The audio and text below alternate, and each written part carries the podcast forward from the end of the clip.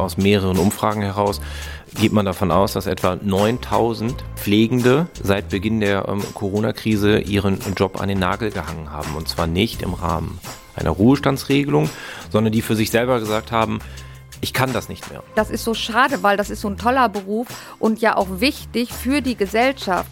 Was machen wir ohne unsere Pflegekräfte? Kreis und Quer, der Podcast ihrer Mediengruppe Kreiszeitung.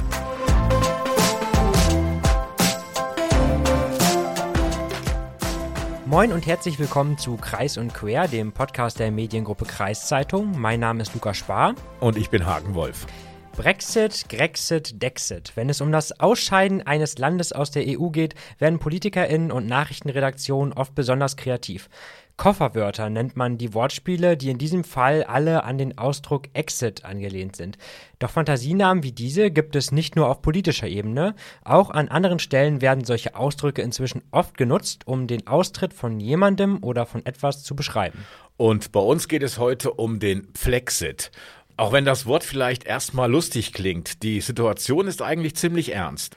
Es geht darum, dass vor allem seit Beginn der Corona-Pandemie viele Pflegefachkräfte ihren Job gewechselt oder ganz aufgehört haben. Unter anderem in Krankenhäusern ist die Situation inzwischen angespannt. In dieser Folge haben wir mit dem Chef der Kliniken des Landkreises Diepholz, Ralf Ehring, über das Thema gesprochen. Er erklärt, vor welchen Herausforderungen die Krankenhauslandschaft gerade steht, warum so viele das Berufsfeld verlassen haben und warum der Trend zu zentralisierten Einrichtungen wie etwa zukünftig in Twistringen geht. Außerdem haben wir der Pflegeschule am BBZ Ulderup in Sulingen einen Besuch abgestattet und sind der Frage nachgegangen, ist der Nachschub an Fachkräften denn wenigstens gesichert? Ja, und zu guter Letzt geht es noch um ein Urteil des Bundesgerichtshofs, das uns allen einen kleinen Geldsegen bescheren könnte. Wir haben uns das mal von einem Finanzexperten der Verbraucherzentrale in Bremen erklären lassen. Genau, und Hagen ist außerdem noch einmal wieder ins Archiv der Mediengruppe Kreiszeitung eingetaucht. Jo, und da habe ich nämlich einen Artikel entdeckt, wie angeblich der durchschnittliche Niedersachse im Jahre 1957 aussah und was die Frauen im Jahre 1957 von ihren Männern erwartet haben. Na, dann sind wir mal gespannt. Aber wir fangen mal an mit den Krankenhäusern. Und mit dem Chef der Kliniken des Landkreises Diepholz, Ralf Ehring. Welche Auswirkungen hat denn Corona auf das Krankenhaus gehabt? Insgesamt können wir aus meiner Wahrnehmung heraus sagen, dass Corona wie ein Katalysator ähm, für alles wirkt, was auch vorher schon, zumindest in der Krankenhausbranche, am Gären war. Das sind ähm, positive, neutrale, negative Sachen. Corona war ein Katalysator, um Homeoffice möglich zu machen, auch außerhalb unserer Branche, wo viele gesagt haben, das mag ich nicht, das möchte ich nicht. Und jetzt gehört es zum Alltag, jetzt wird es systematisiert und das ist sicherlich ein Katalysatoreffekt. Gleichzeitig erleben wir aber gerade in unserer Branche ähm, ganz konkret auf die größte Berufsgruppe Pflege, schon auch das Thema, dass Missstände, die vorher im Berufsbild waren, Belastungssituationen, Überlastungssituationen jetzt eher mehr als weniger geworden sind. Und wir haben auch Themen wie Aggressivität und Gewaltbereitschaft, auch verbale Gewalt im Krankenhaus. Das ist ein Thema, wenn man das ein bisschen nachrecherchiert. Gibt es das schon lange? Eine zunehmende Gewaltbereitschaft, beispielsweise in den zentralen Notaufnahmen. Das hat für uns jetzt schon nochmal eine andere Qualität angenommen nochmal angesprochen, die zunehmende Gewaltbereitschaft, die von Besuchen oder auch Patienten ausgeht. Ähm, ist das wirklich, hat es wirklich zugenommen in Zeiten von Corona und was kann man dagegen tun? Was, was macht man als Krankenhaus dagegen? Zugenommen ja, ähm, glücklicherweise toi toi toi hier im Landkreis Diepholz noch auf einem sehr, sehr moderaten Niveau ohne es damit kleinreden zu wollen. Aber wir sind natürlich ähm, nicht vergleichbar mit Großstädten wie Hamburg, in denen äh, in einigen Bereichen, so Stichwort St. Georg, ohnehin ein anderer Ton vorherrscht. Aber wir erleben es schon immer wieder, dass mehr diskutiert wird auf eine sehr unangenehme Art. Wir möchten bei jedem unserer Besucher die sogenannte 3G-Regel ja abgeprüft haben. Da sind die Patienten, die sagen, ich möchte Ihnen das nicht zeigen, ich möchte mich auch nicht testen lassen und wieder gehen noch die harmlosesten. Glücklicherweise auch die kleinste Gruppe. Aber wir erleben hier schon auch ähm, große Diskussionen, Pöbeleien, Beschimpfungen, also glücklicherweise wenig körperliche Gewalt, aber auch verbale Gewalt ist an der Stelle dann eben Gewalt. Was wir ganz konkret machen, ist ähm, sicherlich auch nochmal ausgelöst durch dieses äh, sehr tragische Ereignis mit dem jungen Mann an der Tankstelle und der im Rahmen eines Schusswaffengebrauchs, der dann zu Tode kam. Wir haben hier unsere Mitarbeitenden alle durch die Bank weg nochmal darin bestärkt, welche Regeln hier gelten und dass sich jeder jederzeit Unterstützung holen kann. Was auch ganz konkret bedeutet, wenn Sie ein ungutes Gefühl an der Pforte im Eingangsbereich haben, dann rufen Sie Polizei. Das ist in Ordnung. Sie haben weiterhin angesprochen, ähm, dass Corona sich negativ als Katalysator zum Beispiel im Bereich Pflege ausgewirkt hat, äh, in diesen Pflegeberufen, auch im Krankenhaus. Ähm, Pflege ist ja schon ein Thema, Pflegenotstand. Sie reden zum Teil schon von Flexit, Mischung zwischen Pflege und Exit, dass zu wenig Pflege, Pflegepersonal da ist.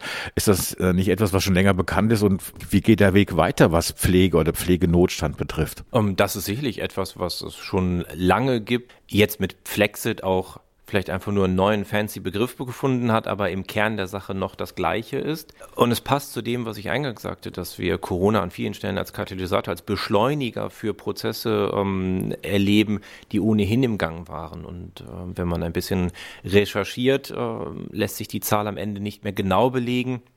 Aber aus mehreren Umfragen heraus geht man davon aus, dass etwa 9000 Pflegende seit Beginn der ähm, Corona-Krise ihren Job an den Nagel gehangen haben. Und zwar nicht im Rahmen einer Ruhestandsregelung, sondern die für sich selber gesagt haben, ich kann das nicht mehr oder ich kann das so nicht mehr. Und damit natürlich die Belastungssituation für die verbleibenden Kolleginnen und Kollegen schuldlos erhöht haben. Es gibt eine Umfrage eines großen äh, Pflegeverbands, bei der etwa 3000 Personen, Pflegende, ähm, quer durch Deutschland teilgenommen haben, bei denen ein Drittel ähm, Anfang des Jahres gesagt hat, sie überlegen, ihren Job an den Nagel zu hängen. Ausgelöst zum Teil immer noch durch mangelnde Wertschätzung, aber auch ganz konkret, die Umfrage ist aus März ähm, 2021, immer noch fehlende Schutzausrüstung, fehlender Einarbeitung und einer gewissen ähm, Unklarheit über den weiteren Fortgang. Was muss man machen, um den Pflegeberuf aufzuwerten, außer dass man jetzt mehr Geld bezahlt? Ich glaube, die eine Erfolgsformel gibt es nicht. Wenn, dann hätte ich sie schon irgendwie in einer spektakulären Aktion umsetzen können. Es wird ein Blumenstrauß an Maßnahmen sein. Wenn ich an unsere Überschrift denke, was macht Corona mit den Krankenhäusern? Finde ich es hilfreich, nochmal einen Schritt zurückzudenken. Ähm, etwas, was ich bisher auch wenig in anderen Krankenhäusern gesehen habe. Wir erleben Corona als Krise für ganz Deutschland, für Bevölkerung. Es gibt ähm, Prognosen, dass die Inanspruchnahme von psychiatrischen Einrichtungen, von Kinder- und Jugendpsychiatrien eher steigen wird als ähm, ein Merkmal einer solchen Krise. Wen wir dabei häufig vergessen, ist eine Art von Krisenbewältigung in den Krankenhäusern. Das ist kein Wettbewerb. Wer hatte die größere Krise oder wer hatte es während Covid am schwersten? Aber es ist ja nun mal Fakt, dass Krankenhäuser mit all ihren Beschäftigten einen Großteil der direkten Arbeit an mit Covid ähm, erkrankten Patienten abgefangen hat. Und was wir alle bisher noch nicht gemacht haben, ist das mal in den Fokus zu rücken und eine Art Aufarbeitung. Das mag jetzt übertrieben klingen, aber wie eine Art Trauma- oder Krisenaufarbeitung. Was ist denn dort passiert? Was wissen wir heute? Wäre der ein oder andere ähm, verstorbene Patient vermeidbar gewesen? Wie gehe ich als Pflegender damit um? Wie gehe ich als Arzt damit um? Um irgendwann dieser Krise auch mal einen Haken dran zu setzen und zu sagen, wir haben die Rückschau jetzt wirklich auch psychologisch, psychosozial in so einer Teamstruktur aufgearbeitet und können jetzt nach vorne schauen. Und dann sind es die gleichen Themen, die es auch schon vor Covid waren. Attraktivität des Berufes, ein verändertes Berufsbild, eine veränderte Aufgabenstellung. Wo, wo bin ich eigentlich als äh, Krankenpfleger, Krankenschwester? Ähm, was ist meine Rolle hier im Krankenhaus und wie hat sich das verändert und wie kann ich jetzt aus meiner Rolle heraus als Geschäftsführer allen deutlich machen, was die neuen Herausforderungen sind und die Ideen und die Motivationen unserer Belegschaft mitnehmen, um uns fit zu machen für die nächsten Jahre im Krankenhaus und in Pflege. Wie haben sich die Patientenzahlen verändert oder verringert? wenn sie sich verringert haben? Ähm, haben sie tatsächlich, was ich kurz ausklammern würde, ähm, weil es ähm, in so Wellen funktionierte, ist die Anzahl der Covid-positiven Patienten, die auch hier im Landkreis ähm, sich sehr stark verändern. Erleben wir es aber insgesamt seit ähm, März, April 2020, dass wir zwischen 12 und 18 Prozent weniger Patienten haben. Quer über alles. Woran liegt es Ihrer Meinung nach? Nun zum äh, Beginn aus 2020 sicherlich an der bundesweiten Parole, ähm, die so nie gesagt wurde, aber halten Sie sich von Krankenhäusern fern. Erstens, dort sind Covid-positive Patienten, also ein unbewusstes Spiel mit der Unsicherheit und der Maßgabe ähm, unserer Gesellschaft, halten Sie die Krankenhausbetten frei für die, die es wirklich benötigen. Sicherlich damals die richtige Prämisse, aber auch da gab es schon immer wieder in verschiedenen Bundesländern Aktionen dagegen, dass man nicht alles in einen Topf schmeißen sollte. Ähm, gehen Sie bitte nicht ohne Grund ins Krankenhaus. Das machen tatsächlich einige. Aber was nicht im Umkehrschluss bedeutet, lassen Sie nicht alle Vorsorgeuntersuchungen fallen. Und wir beobachten das mit großer Sorge. Das eine ist natürlich eine eher betriebswirtschaftliche Sicht. 18 Prozent weniger Patienten heißt auch 18 Prozent weniger Umsatz bei gleichen Vorhaltekosten, um mal ganz technisch zu bleiben. Das bedeutet aber auch Menschen, Patientinnen und Patienten, die nicht zu einer Vorsorgeuntersuchung gehen, die vielleicht eine Krebserkrankung deswegen später feststellen und damit vielleicht später ins Krankenhaus kommen. Das können auch Patientinnen und Patienten sein, die der Meinung sind, ihre Knieschmerzen, die sie seit zwei Jahren aushalten, können sie jetzt auch noch ein weiteres Jahr aushalten und damit eigentlich nur eine notwendige Operation weiter hinauszögern. 18 Prozent weniger Patienten, 80 Prozent weniger Einnahmen, Umsatz. Unser Gesundheitssystem hat ja, es macht so einen Eindruck, als ob alles bezahlbar ist und alles bezahlt wird. Ist unser Gesundheitssystem, was wir in Deutschland haben, ist das noch aktuell oder muss da, müssen da Veränderungen kommen? Das ist äh, ein ganz heißes Thema, ähm, bei dem sicherlich jeder aus dem Bereich Krankenhaus eine eigene Meinung hat. Grundsätzlich müssen wir sagen, ähm, vor dem Hintergrund Covid gab es mal den äh, Ausspruch von Herrn Spahn, der sagt, äh, whatever it takes. Ich bin kein großer Fan von ihm. Wortbruch kann man ihm nicht vorwerfen. Gerade 2020 und 2021 sind in unglaublichen Größenordnungen Ausgleichszahlungen und Hilfszahlungen auch an die deutschen Krankenhäuser geflossen, die sicherlich richtig und wichtig waren. Davor war es allerdings ein marodes System und ich persönlich sehe jetzt in der Vorschau für 2022 und das, was kommt, keine relevante Veränderung dieses eigentlich kaputten Systems, wenn wir jetzt mal die ausgleichsstarken Jahre 2020 und 2021 ausklammern. Zum Thema Finanzierung gehört hier auch, dass der Landkreis Diepholz drei Krankenhäuser noch zurzeit hat. Es soll ein Zentralkrankenhaus jetzt geben. Ähm, natürlich regt sich da Widerstand in der Bevölkerung, gerade wenn einem das Krankenhaus vor der Haustür weggenommen wird. Ähm, drei Krankenhäuser, ist das, ähm, wäre das auf Zukunft finanzierbar gewesen, auch für den Landkreis? Wenn man es unbedingt wollte, wäre es rein rechnerisch sicherlich finanzierbar gewesen, um ein um realistisches Defizit dort zu tragen. Die viel größere Herausforderung, die dann am Ende auch ganz klar für das Zentralklinikum spricht, ist der Mangel an zur Verfügung stehenden Ressourcen, und zwar der wertvollsten Ressource, nämlich unsere Mitarbeitenden. Sie werden es oder alle werden es sicherlich in den nächsten Jahren noch schwerer haben, Einheiten, wie wir sie hier betreiben, mit roundabout 120, 130 Betten, die sie im 24-7-Betrieb vorhalten müssen. Also mit Bereitschaftsdiensten, mit Hintergrunddiensten, mit einer beständigen Bereitschaft, für die sie ja einfach einen ähm, Stab an Personal brauchen. Dieses Fachpersonal auf einer überschaubaren Fläche, wie jetzt hier in Niedersachsen oder im Landkreis Diepholz, das Ganze müssen sie dreimal vorhalten. Das heißt, sie suchen an drei Stellen Goldstaub. Das kann auf Dauer nicht funktionieren. Ja, wir haben jetzt gerade Ralf Ehring gehört. Der hat das Ganze natürlich sehr aus der Perspektive der Krankenhäuser betrachtet, aber der Pflegenotstand betrifft ja nicht nur die Kliniken. Nein, er betrifft eigentlich ähm, alle Einrichtungen, die was mit Pflege zu tun haben. Und wir haben uns gedacht, wie sieht's denn an den Schulen aus, wo Pflegefachkräfte ausgebildet werden? Und daher haben wir uns mit Silke Rockenkamp in Verbindung gesetzt. Sie ist Oberstudienrätin am Berufsbildungszentrum in Sulingen und sie unterrichtet Pflegefachkräfte. Wie hat sich die Situation in dieser Ausbildung in Zeiten von Corona verändert? Corona hat das Ganze fürchterlich erschwert. Man kann, konnte praktisch nicht viel arbeiten, weil Pflege auf Abstand funktioniert nicht. So Dinge wie Zähneputzen mit anderthalb Meter Abstand und Mundschutz waren einfach nicht mehr möglich. Zudem gab es eine große Belastung in den Einrichtungen, weil ich auch zwei Schüler hatte, die gesagt haben, das ist nicht mehr ihre Art von Pflege. Sie wollen direkt am Menschen arbeiten. Sie wollen nicht die Geschichte haben, dass man Besuche kontrollieren muss, dass man Einschränkungen kontrollieren muss. Also es hat sich insgesamt komplett gedreht. Gibt es weniger äh, junge Menschen, die sich für diesen Ausbildungsberuf interessieren inzwischen? Hätte ich erwartet, aber trotzdem war der Zulauf in diesem Jahr ungefähr so groß wie im letzten Jahr. Fast alle Pflegeeinrichtungen sagen, wir brauchen Leute, die, die bei uns arbeiten.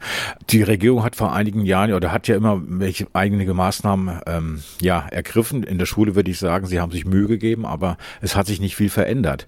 Was muss eigentlich gemacht werden, auch seitens der Regierung oder seitens der Landes- oder Bundesregierung, damit dieser Pflegeberuf noch viel mehr an Ansehen gewinnt und auch mehr Leute, mehr, mehr junge Menschen sich für diesen Beruf interessieren? Insgesamt sehr schwierig, weil ich glaube, dass man in der Gesamtsituation so schnell nichts ändern kann. Ich glaube auch nicht, dass es nur um Bezahlung geht. Ich glaube, es geht um Stellenschlüssel, wie viel Personal habe ich, wie hoch empfinde ich die Arbeitsbelastung, welche zusätzlichen Anforderungen habe ich, was darf ich am Bewohner oder am Patienten machen, was ich gerne machen möchte? Was habe ich jetzt an Dokumentationsanteil, der inzwischen fast über die Hälfte ausmacht, was habe ich an Zusatzaufgaben, was muss ich bringen, um mich finanzieren zu können und welche Wertschätzung habe ich eigentlich auch, weil das hat leider sehr abgenommen. Vor einem Jahr hat man den Pflegekräften applaudiert, inzwischen werden sie beschimpft zum Teil in einigen Krankenhäusern, in einigen Einrichtungen. Woher kommt diese, diese Änderung? Wir haben das schon in der Corona-Pandemie gehabt, in der Reflexion mit den Schülern, die gesagt haben, ja, es wird geklatscht, sehen will uns keiner mehr. Also wir haben Schüler gehabt, die äh, mit einer entsprechenden ähm, Bekleidung in die Einkaufsläden gegangen sind und gesagt haben, ja, schön, dass du arbeitest, aber hier möchten wir dich gar nicht sehen, weil du bringst uns die Seuche ins Haus. Was ja eigentlich nicht stimmt, denn die Isolation war da, damit die Seuche nicht in die Häuser kommt und nicht, damit sie aus den Häusern rausgetragen wird. Da sind die Schüler wirklich angegriffen worden. Wie kriegt man die Schüler wieder in, in die Spur, wenn die angegriffen werden? Gab ganz viele Gesprächsrunden, ganz viel, was ist positiv, was war eigentlich mein Ziel in der Pflege. Wir haben sehr viel gegenübergestellt, was ist das, was wir uns eigentlich wünschen, was ist das, was jetzt momentan stattfindet und was erwarten wir, wenn Corona wieder vorbei ist. Sie haben ja eine gewisse Anzahl von, von, von Schüler und Schülerinnen, die den Pflegeberuf anfangs ergreifen, die Ausbildung. Äh, wie viel ziehen das durch? Wie viel Prozent? Gibt es da so eine Zahl, die man nennen kann? Wir sind im letzten Jahr mit 32 Schülern gestartet und haben bis jetzt sechs verloren kann Pflege auch Spaß machen? Im Normalfall macht Pflege Spaß, weil es ein sozialer Beruf ist, weil man ganz viel erleben kann, weil man viel Wertschätzung von den Bewohnern, Patienten, Klienten wieder zurückbekommt. Man hat jeden Tag was Neues. Es ist nie der gleiche Alltag. Es sind keine Zahlen, es sind Menschen. Und insofern einer der schönsten Berufe, den ich kenne. Ja, soweit Frau Rockenkamp zur schulischen Ausbildung von Pflegefachkräften und ähm, ja, ich war ja dann dort und bei Frau Rockenkamp und äh, habe da vorher ein Interview mit ihr ausgemacht und ähm, es ist ja so gewesen, ich komme dann ins Zimmer rein, da sitzt noch eine Frau dabei. Aber die Dame, die da bei Frau Rockenkamp war, bei Silke Rockenkamp war, die war selber von der Pflegeeinrichtung und die hat sich mir folgendermaßen vorgestellt. Monika Breiter. Ich bin im Kurator in Südwalde in einer Pflegeeinrichtung für psychisch Kranke. Wir haben nicht nur alte Leute, wir haben auch junges Klientel und das macht es sehr spannend. Da bin ich seit elf Jahren. Wie hat sich denn so die Corona-Situation auf die Bewohner von, von Ihres Altersheims oder Ihres Pflegeheims ausgewirkt? Bei uns war es tatsächlich nicht ganz so schlimm, weil wir haben viele junge Bewohner, die Betreuer haben und keine Familien mehr.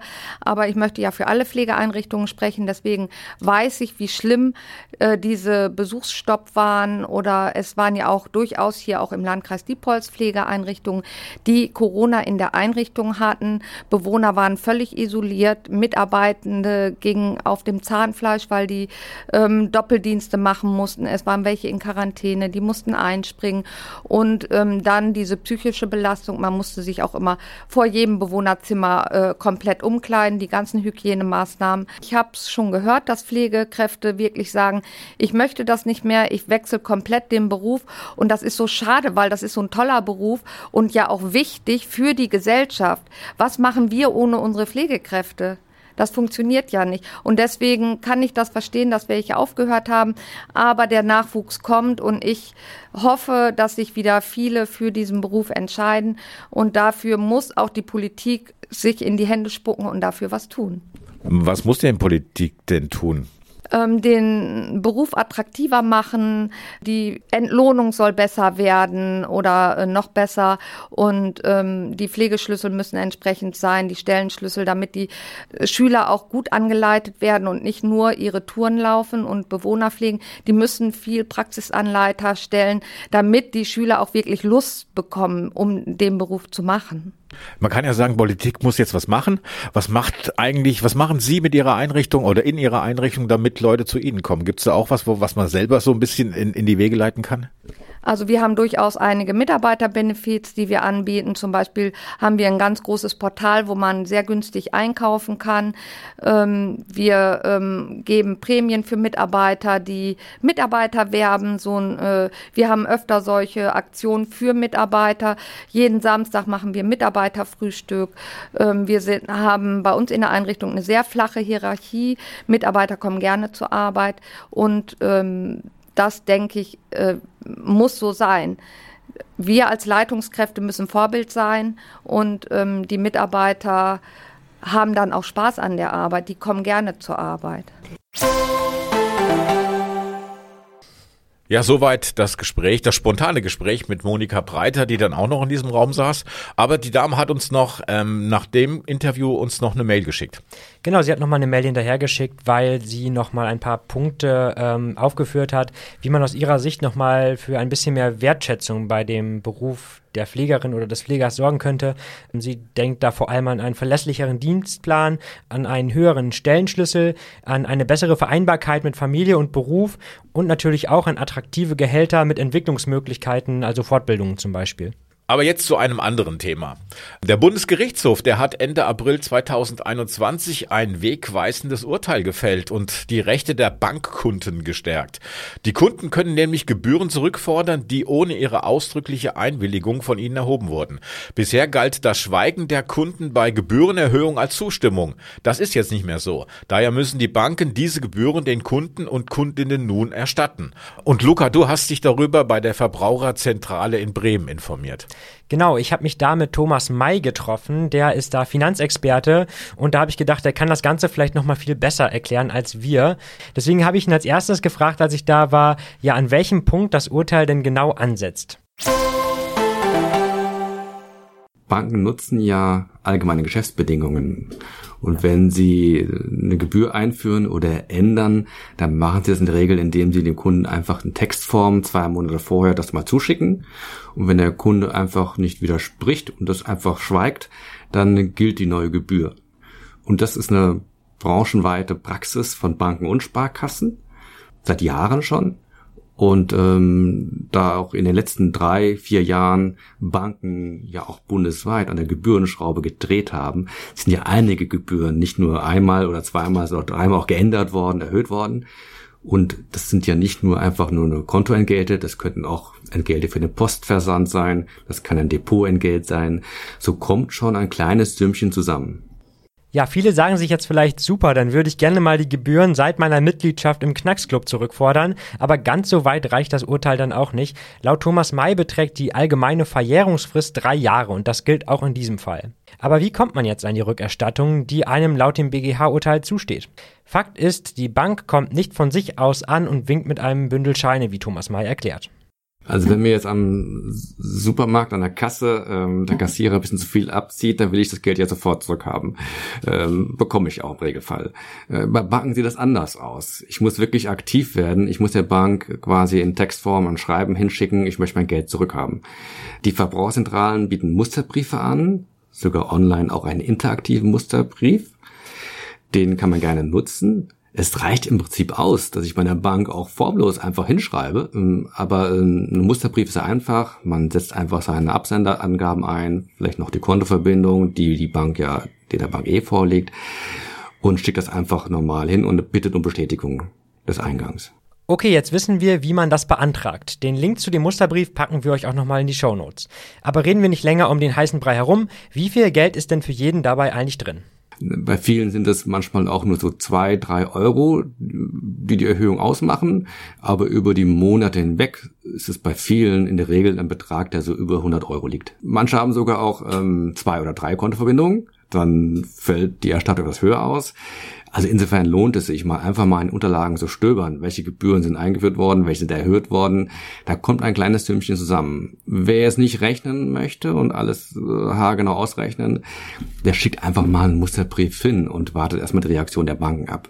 Dennoch ist es laut Thomas May nie verkehrt, wenn man schon eine konkrete Zahl beziffern kann. Man mag es kaum glauben, aber manche haben ja tatsächlich einen guten Überblick über ihre Konten und was da so regelmäßig an Peanuts abfließt.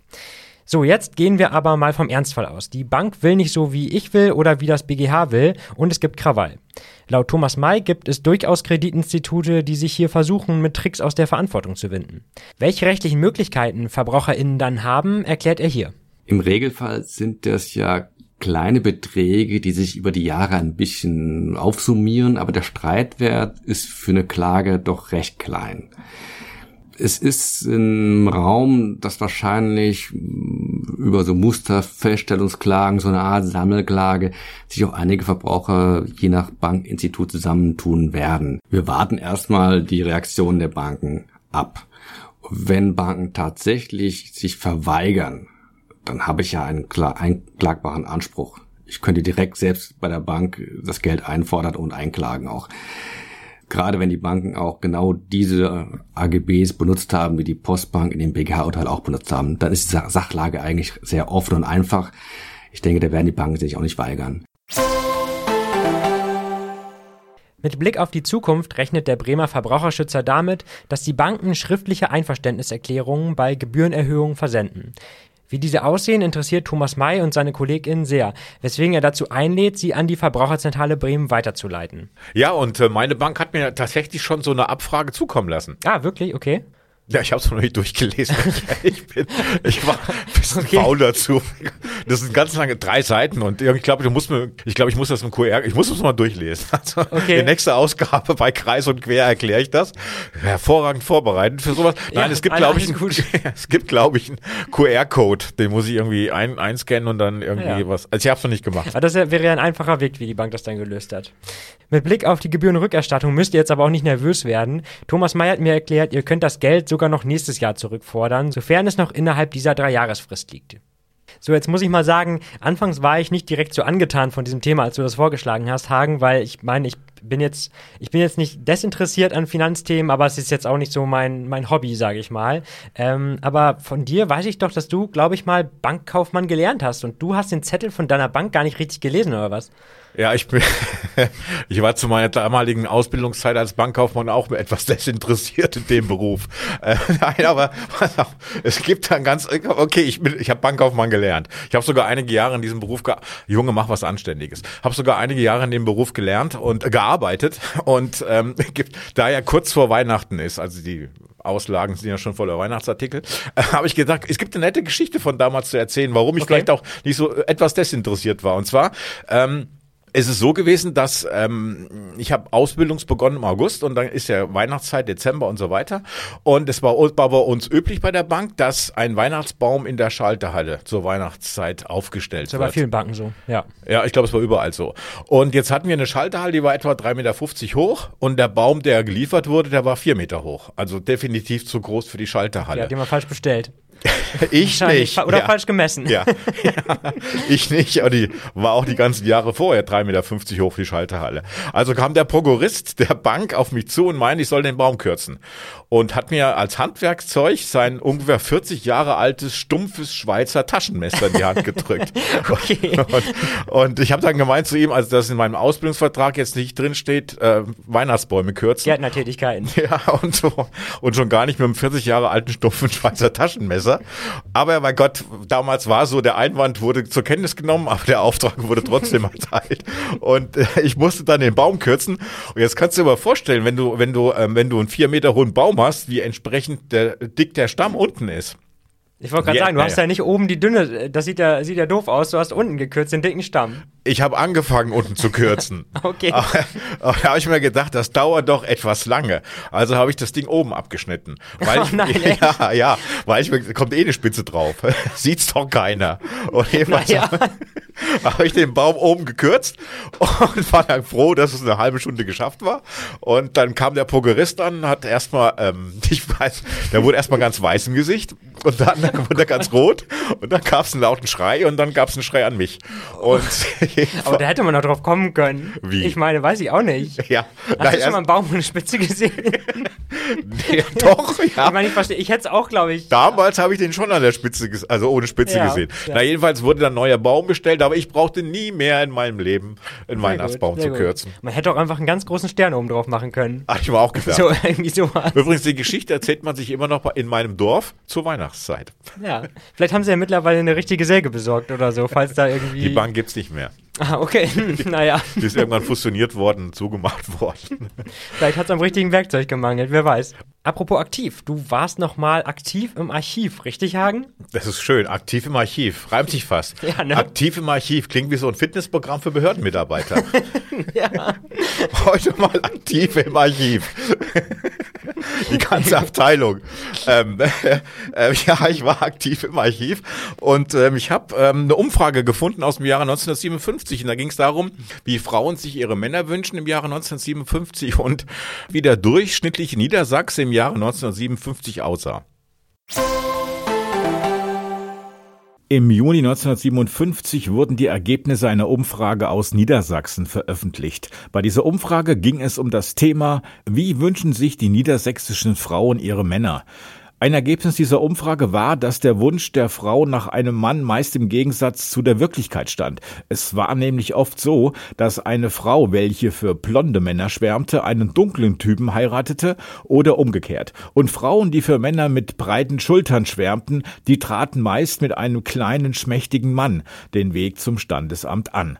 Der damalige 30-jährige niedersächsische Durchschnittsmann sah im Jahre 1957 folgendermaßen aus. Er war im Schnitt 1,71 Meter groß, wog 68 Kilogramm und hatte einen Brustumfang von 88 Zentimetern. Auf mittelmäßig breiten Schultern saß ein mittelmäßiger Kopf, die Haare zeigten bereits eine Neigung zum Ausfallen, einige Zähne waren schon verloren. Er neigte zu Schnupfen und anderen Erkältungen und auch ein Bauchansatz war schon vorhanden. Die Wünsche der Frauen an ihren Mann sahen damals folgendermaßen aus.